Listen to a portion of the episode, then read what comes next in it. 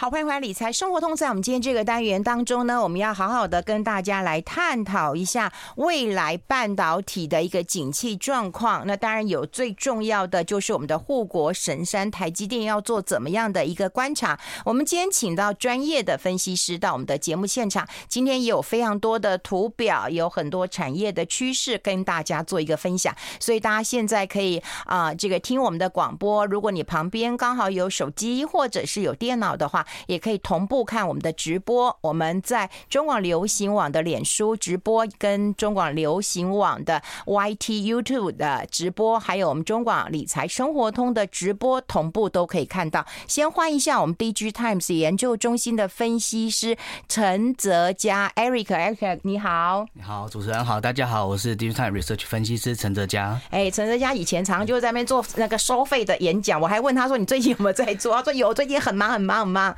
所以到我们的节目现场啊，提供非常多的一个宝贵资料。我们也希望大家一起同步，可以啊看直播、听广播，来了解一下趋势了。我们先来谈一谈了，因为现在台积电礼拜四要开法说会，所以它是在一个揭幕期。但是我们之前看到台积电创办人张忠谋先生，他在台积电的运动会上说，二十年之后，我们国家的半导体会失去优势。是，好忧心的心啊，这好忧心啊。那我们怎么看？我们先看远一点，你就看明年景气啊，未来的景气好不好？OK，没问题。嗯，呃，基本上呢，我们最近刚出的这个呃五年展望的报告，其实就涵盖了今年跟明年的展望，嗯，以及接以及比较中长期三年以后三到五年的一个状况哦。我们其实可以看到，其实今年因为全球的景气其实确实不好，那半导体的产业的景气因为全球的因素导致，包含一些地缘政治的因素影响，或者是我们看到了很多的这个呃需求面其实没有那么那么强劲的情况之下，半导体景气也不好。嗯，那半导体景气不好，终归还是会延烧到上比较上游的晶圆代工。所以晶圆代工在今年的这个发展状况，确实它是一个衰退的状况。哎，那你看从那个呃去年，那大家都说好好好，棒棒棒，是。没错，那因为呃，我觉得这也是过去这个疫情期间这个整个供需不平衡导致晶圆代工这边它其实有非常强劲的需求。可是当这个呃各国开始恢复了比较正常的一些生活形态，嗯，呃，没有这种供应链也不会因为这样子而断裂的时候呢，供需开始恢复平衡了。那再加上整个需求面确实没有到这么好，因为整个疫情的因素导致的。嗯那在其实，在二零二二年的下半，我们就看到整个半导体的景气是不佳的。那这样子的状况一直延烧。到今年，那我们就看到今年的状况确实，它呈现一个负超过负十三 percent 的一个衰退的幅度，所以其实确实是。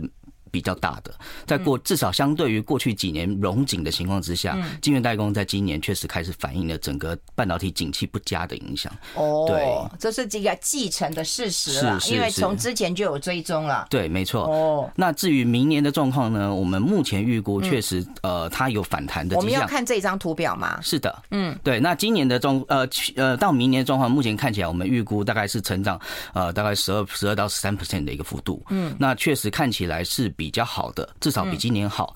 那其实最主要的原因，我们看到就是因为呃整个基期偏低，因为今年是衰退的，所以明年成长看起来相对来讲是比较呃。比较可以预期的，嗯，那只是说成长的幅度大与小，其实我们确实还面临到一些不确定性因素。Eric，你只有二零二三到二零二四，二零二四到二零二八，你用这样飞过去的？是的，是的。那确实，呃，我们看到的这个状况，确实就是说，这个是中长期的状况，就是说，二零二四我们看到的是成长的幅度，对，它是有成长的。嗯，那接下来大家其实更关注的其实是，那我们看中长中长期呢？那中长期基本上就到二零二五到二零二八，我们是用用这种阶段式的方式来去。做探讨，对，那目前看起来二零二四状况看起来是不错的，但只是说它的成长的动能会因为整个呃景气还是有不确定性因素。我们看到，比如说 IMF 或者是呃 World Bank 他们在做这个总体经济的预测的时候，嗯其实明年的成长动能没有今年那么强。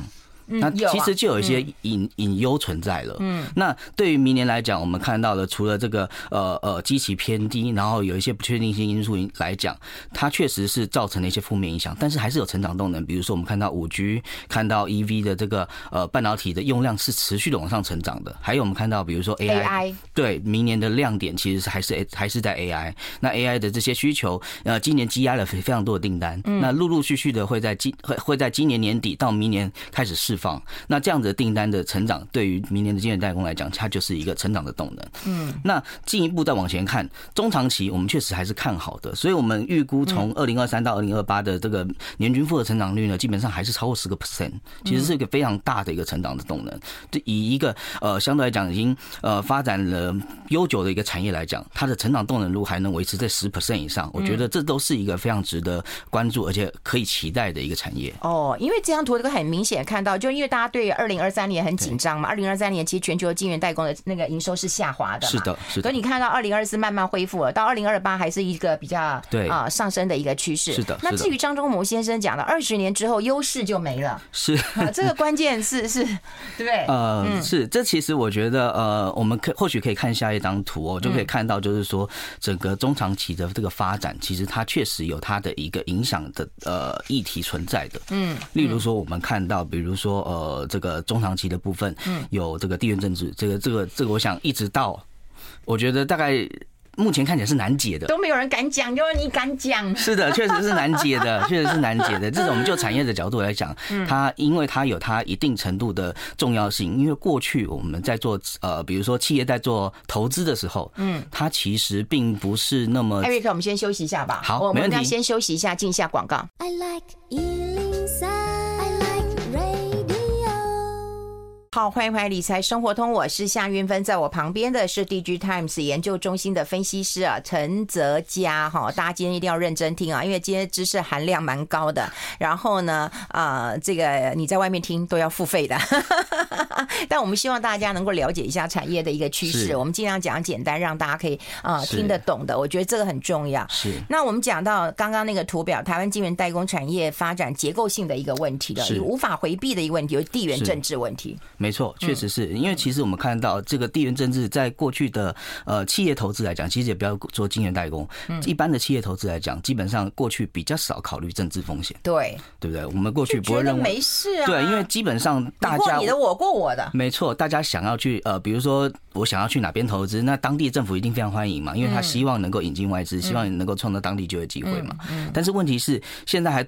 现在企业要去那边投资的时候，还必须要考虑到是不是有这个政治的风险。那这是政治风险，其实不是来自于当地政府而已，可能来自于其他外外部的因素，比如说中美之间的一些纷争，或者中美中美之间，它必须考量到有一些呃，比如说技术上面的一些限制等等。这些东西其实对于整个产业来讲，就是会造成非常大的影响。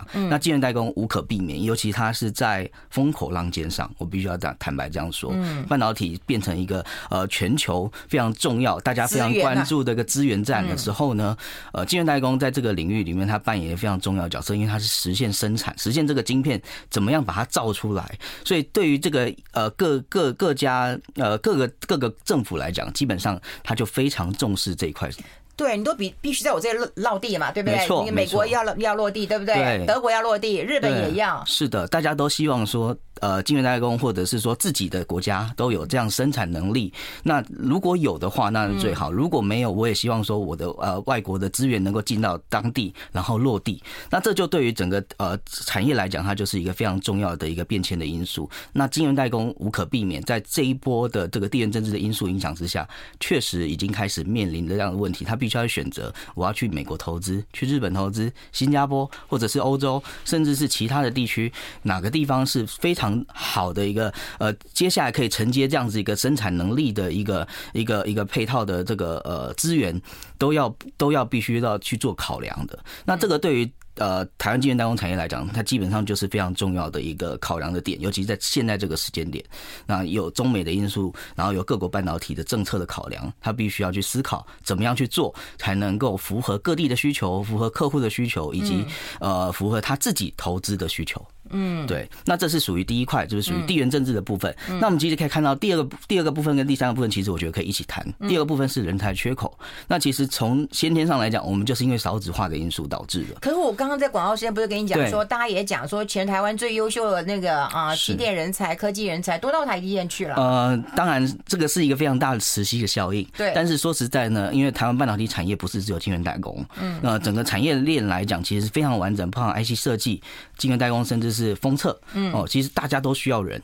嗯，那台可是台湾因为少子化的因素，导致它本来先天上面就有它的限制存在了。嗯，那再加上我们看到，比如说学生在开始选择科系的时候呢，他其实也有更多的选择了。我选择商学院，选择管理学院，甚至选择法学院，或者是选择艺术等等，他可以选择各式各样的，而不是只有理工学院。那在这样的情况之下呢，那就会排挤掉了所谓这个我们所谓理工人才不足的这个问题哦。那这个其实在过去，呃，就我刚刚我们在这个呃广告期间，其实有讲到，我们我们有跟 TSI 有合作，对，那有做一份这个 IC 设计的白皮书，嗯，其实提到的就是这个问题。那是从 IC 设计的角度去理解，就是说整个人才的缺口，因为呃被上下游的呃这个人才磁吸的影响，导致 IC 设计可能在人才 pool 上面是不足的。嗯，那反过来其实也是要来看，就是说从晶圆代工的角度，其实还是不足的。为什么？因为今现在现在的这个人呃学生，他选择真的非常多元，他也不一定要去晶圆厂工作，嗯，他可以选择到 IC 设计工作，他也选择到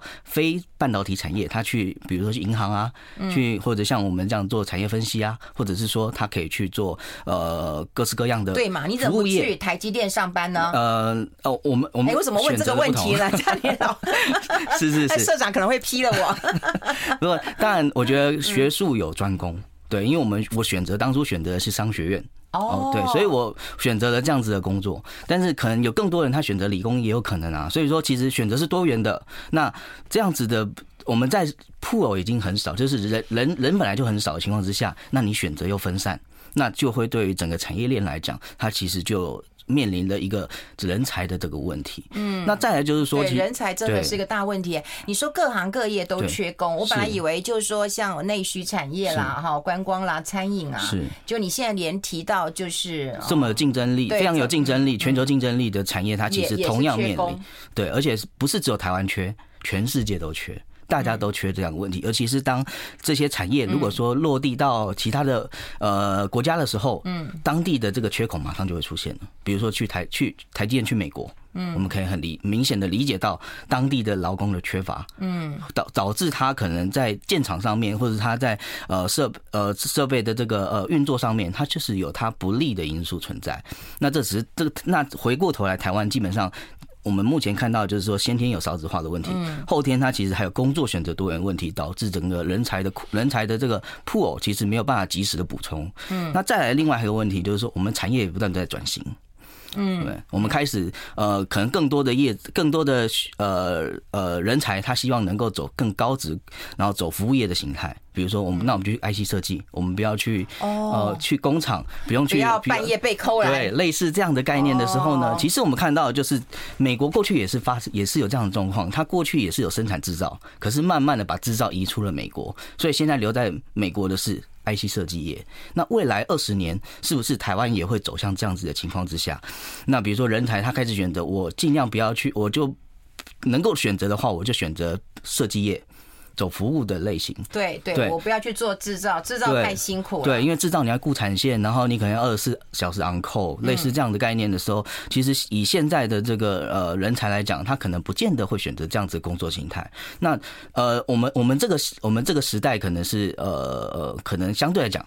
还是选择这样子的，还是可以接受这样子的形态。可是，在二十年，在下一个 generation 的这些呃新鲜人，他可能未必会选择这样子一个工作形态。那这也会导致整个人才的铺会慢慢的转变。对，听你这样讲，就会知道说啊，为什么张忠谋先生会说二十年我们的优势就会没了？是的，你看有政治的因素，有少子化的一个因素，对不对？有产业的一个嗯，就是转型的一个因素啊，没错。哦，这因素看起来这二十年这压力很大。那如果说二十年是这样子的话，那我们来看看这三五年的一个变化。是，我们去美国、去日本有什么样的差别？我们先休息一下。What's she? 好，我们持续跟我们 DG Times 研究中心的分析师啊陈泽佳来好好的谈一谈啊。刚刚我们在广告时间其实有聊点台积电可能会在礼拜四，那当然一切等法说会的一个内容。不过我们希望就整个半导体的一个景气，让大家能够知道了哈。那景气都是起起落落，你要知道那个趋势。那这个趋势也不代表就是说哦，股价它会一路的走上天上去啊哈。先了解产业的趋势，我觉得很重要。那接下来我们就要谈到两个问题，就是就是呃，美国的设厂其实是往后延的，是的。日本看起来其实是。比较快的。是的，日本还有工会的问题。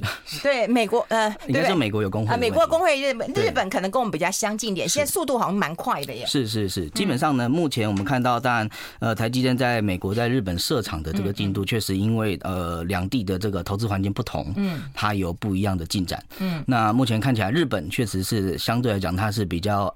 我们说就 on on track，就是在在进度上，嗯，OK，所以说它甚至可能有点稍微超前进度哦，对，那超前呢，对，那相对来讲，大家就会开始思考，哎，为什么美国会发生这样的事情？那其实我们刚刚也提到，就是说美国它有它一定投资环境上面的问题，特别是比如说劳工的缺乏，对对，那那再加上这个台台台积电在这个美国的部分，它其实建厂上面其实也有一些呃劳劳劳动上面的一些问题嘛存在嘛，对，就是工会跟工会之间的问题。所以导致他可能在美国那边相对来讲建厂没有这么顺畅，可是在日本比较不一样。其实我觉得日日本是蛮有趣的。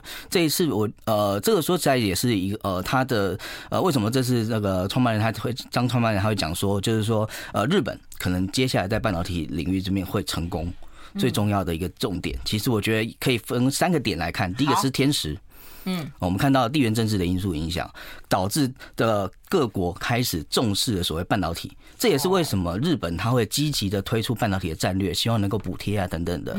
那在这样的天时的的的优势之下，我们看到了呃日本开始崛起了。日本要挂个牌子，我将再起。对对对，我们看到日本它其实其实日本过去在半导体领域，它确实它是一九八零年代还是非常重要的全球呃算是制霸吧，应该这样讲，就是在尤其在记忆体的领域里面。那只是说后面的这个过去的这个二三十年，那确实有一些因素导致它呃，在这个地地呃半导体这个产业链上面，它确实在这个地位上面有消长。嗯，对。那不过呢，这一次天时。赋予它的一个非常重要的优势，让它能够在这一次的各国的这个半导体的政策里面，它可以突出。呃，大家开开大大家开始发现，呃，晶圆代工开始往那边去做投资了。其实我们刚刚看到这张图，其实也可以理解到，就是说，呃，过去既有当然已经有投资，比如说，呃，像高法半导体，以色列的高法半导体，或者是这个呃联电，它这个呃呃过去跟这个富士合作，然后后来他把这个股权全部收购回来，变成全资的子公司。所以我们看到。呃，在属于绿色的这个框框框里面，这个其实是既有的。嗯，但是接下来看到的台积电也进去了。哦，台积电选择了日本作为它海外投资的第二个据点。对对，对不对？嗯，那它开始呃，除了后段的呃，一开始先做后段的封呃，所有封装的这个研发中心，嗯，三 D IC 的研发中心。嗯，那接下来开始投资设厂了。哦，对。那第第再来的话呢，我们看到第二个非常重要的就是天时。让大家开始发现，哎，日本是一个不错的投资的地地点。第二个地利，为什么是地利呢？我们看到它与台湾非常近。哦，我们看到你坐飞机两个小时，嗯，基本上就可以去到那个地方。如果说当地如果真的需要支援的时候，工程师能不能一班飞机就飞过去？可以，对，快。那你说那台那呃新加坡也可以啊？嗯，那为什么我们不选新加坡新加坡呢？嗯，那新加坡还有另外一个问题，就是它的腹地比较小。对，日本相对来讲它的腹地是比较大的。嗯，这是张创办人他特别提到，就是说其实呃在日本在这个领域里面，它有非常重要的优势。腹地相对于新加坡来讲，嗯，那当然，我觉得第三个人和更重要。为什么？因为日本半导体它，因为它过去在记忆体上面有一些非常重要的一个发展，所以它周边的配套其实相当完整，材料、设备这些都是半导体非常重要一个呃非常重要的一个呃所谓的生态系。我们其实可以理解到，晶圆代工产业它的这个晶圆厂的运作不是只有单靠它自己而已。那其实我们觉得，呃，我们看到的更多的其实是有更多的供应链。哦，在旁边支援的。好，我们要先休息一下，进一下广告，好吧？我们继续再聊。I like 好，我们持续跟我们 DG Times 的分析师啊陈泽佳来谈一谈，因为刚刚谈到天时地利人和啦。其实人这个部分的话，我觉得人才的一个问题，还有就我觉得日本人跟美国人的那种文化来比的话，管理文化来比也是比较厚用奶操的。是，也是 没错，对不对？没错，意见不有太多的。呃，就是至少他们在工作文化上面，或者是这种人力资源上面，相对来讲，我觉得算是充沛的，而且是跟台湾相近的。所以呢，在人和上面，我们刚刚提到了，除了了这个周边的供应链的体系的完善之外，嗯，人力的这个补资源的部分，其实也是呃日本吸引这些，其实不是只有晶圆代工，比如说像日像美光，它其实也去日本做投资，所以这个这样子的人和的非常重要的第二块，就是在于人力资源的这个部分，因为大家都缺的情况之下，日本有充沛的人力，而且工作文化跟台湾相近的话，其实在当地。呃，运作晶圆厂或许相对来讲是比较有利的。那第三块，我觉得最重要，最重要，也就是说，他呃，政府愿意花很多的钱去补贴。啊，对对对，嗯，那我们看到台积电在呃，在这个熊本建厂的时候，其实基本上拿超过一半，那的大概一半的的的这个补贴，嗯，所以这其实对于他在海外建厂的时候呢，是一个非常重要的一个资资源嘛，哦，那。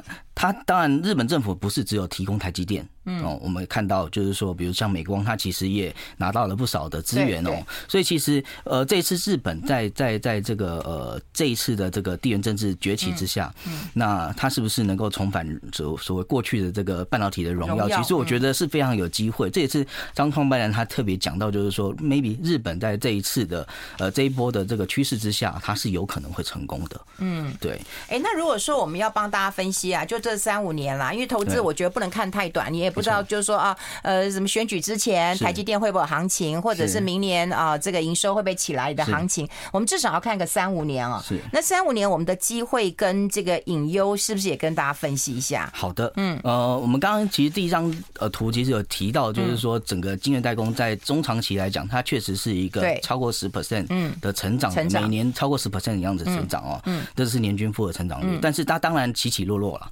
但是我们必须要理解到，说它还是有它一定的契机。比如说，我们看到 AI，呃，比如看到，比如说高效能运算的一些应用，它确实带来整个呃，其实不只是晶圆代工，整个半导体产业它都有新的成长的动能。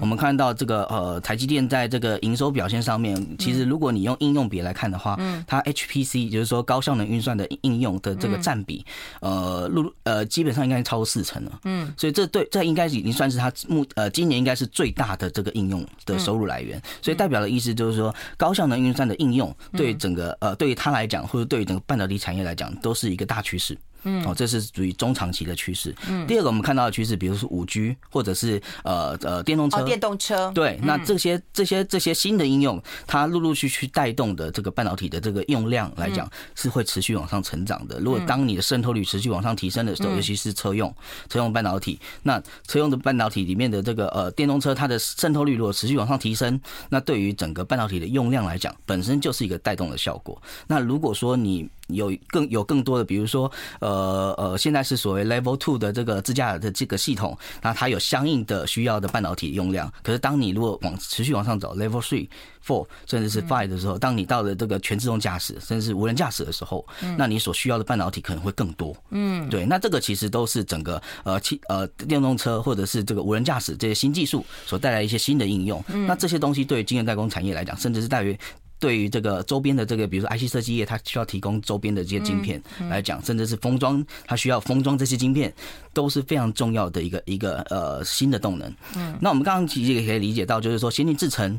呃，或者是特殊的制成，比如说像是这个镜头啊，或者是说呃，像这个射频啊等等的这些这些特殊的制成，其实也都是非常重构成这个整个电子产业非常重要的一个体系哦。那还有包含封装哦，现在看到台积电积极的在这个封装先进封装上面做布局。那 IC 封测它其实也有相应布局相关的领域的这个呃呃技术，所以这些东西其实都是为了要迎合新兴的应用。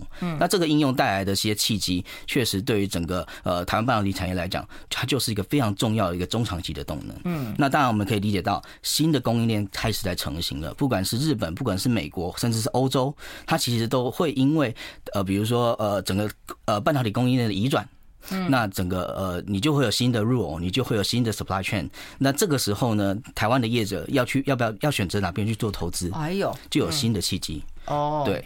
那当然，我们可以理解到有契机，隐忧一定在啊。那你说政治对不对？还是在啊？是的，是的，地缘政治基本上还是呃，未来这三到五年，嗯，我们我们必须要特别关注的。我觉得这个可能甚至是超过五年以上的议题了。嗯，对。但是如果就这个东南期来看，总经的议题，我觉得这个非常重要。经济还是对经济到底什么时候要回温？嗯，那接下来是说我们的晶片的需求什么时候要回来？嗯，这个对于这个台湾半导体产业来讲，其实其实我觉得更是息息相关，尤其是在呃未来这一两年。嗯，哦，是非常重要的一个议题了。嗯，那当然，地缘政治的不确定性因素会持续的增加。我们看到了中美之间的问题看起来也还没解决。现在美国想要对中国可能会再进进一步的去针对 AI 相关的一些晶片去做限制，嗯，对不对？那他过去在呃提供提供给这个呃台积电或者是三星、海力士这一些呃在中国的产能的这个目前看起来稍微有解套了。可是问题是它背后还有一个晶片法案的一个护栏条款，嗯，在限制它在当地生产的一些产能。扩充，嗯，所以其实还是掌控的掌掌控住当地的，只是说它不会因为美国政治的因素影响，导致在那边生产运作不顺利而已。嗯那再来的话，就是说产业的外在竞争压力还是存在的，比如说呃，我们看到呃，晶圆代工它还是面对，比如说来自于韩国的韩厂的压力，嗯，呃，竞争的压力，对。那现在 Intel 也进来，也希望能够在先进制程上面，又比不上台积电。嗯，我觉我觉得也不要小看，因为它的技术。它的技术确实是，呃，算是也我也算是数一数二的。我们不能说它因为没有生产的呃大量生产的经验就就小看它。我觉得必须要这样看。嗯，那 IC 设计领域的是部分，我们其实可以理解到。中国的这个业者也在急起直追，嗯，对不对？那如果说当美国限制的这个中国业者去做先进制程上面的一个发展的时候，转向成熟制程这边去做发展，那相关的芯片，嗯，其实还是会受到影响。所以产业外在的竞争压力，它确实还是存在，而且在接下来的三到五年之内，应该不会消退。嗯，对。那再来就是说新的分散型的体系，那我们看到了，比如说要去美国、去欧洲、去日本、对德国，对，那这个是大企业可以这样子去决定。他说我可以做这样的资源分配。可是中小企业呢？嗯，台湾的中小企业很多，我怎么跟着去啊？对，我台湾的 supply chain 到底能够选择哪一个领域？我觉得这个就是一个非常重要的议题了。嗯，就是我要选择美国，那我日本要不要投？对，对不对？那我选择了美日了，那我欧洲去不去？欧洲去不去？这又是一个问题。所以说，战线拉那么长，我能不能？嗯，我那么活得好啊？没错，这对他来讲，对于这些呃台湾的半导体供应链来讲，不是每一家都是台积电，嗯，不是每一家都有这么多资源的情况之下，他就必须要去做策略布局的。这个资源的分配的问题，嗯，那这个就是呃，我觉得这也是非常重要的一个考量点，嗯，那最后一个我觉得非常重要的就是说，接下来谁是新的竞争者？不是没有吗？嗯，我们不能确定没有，对，我们不能确定没有，对，因为其实呃，其实整个半导体产业，好，呃，当然美日我觉得是重要的，这的的的这个供应链，那同时它也是竞争，其实这个整个产业就是在竞合之间去做呃。权衡的一条，这个这个这个算是配比上面的调整。对，但有竞争也有合作，有竞争也有合作。那只是说，到底接下来谁会是新的竞争者？比如说东南亚呢，会不会起来？嗯，对不对？那呃，如果说现在美国跟越南跟印度去做合作的时候呢，是不是会扶植当地的业者起来？哦，对，那我觉得其实都可以去做考虑，到底谁是新的竞争者？这这这这是一个大问题。今天非常谢谢我们 DIGITIMES 研究中心的分析师陈泽佳到我们的节目现场跟大家做这么清楚的一个分享。我们下次再见了，拜拜，拜拜。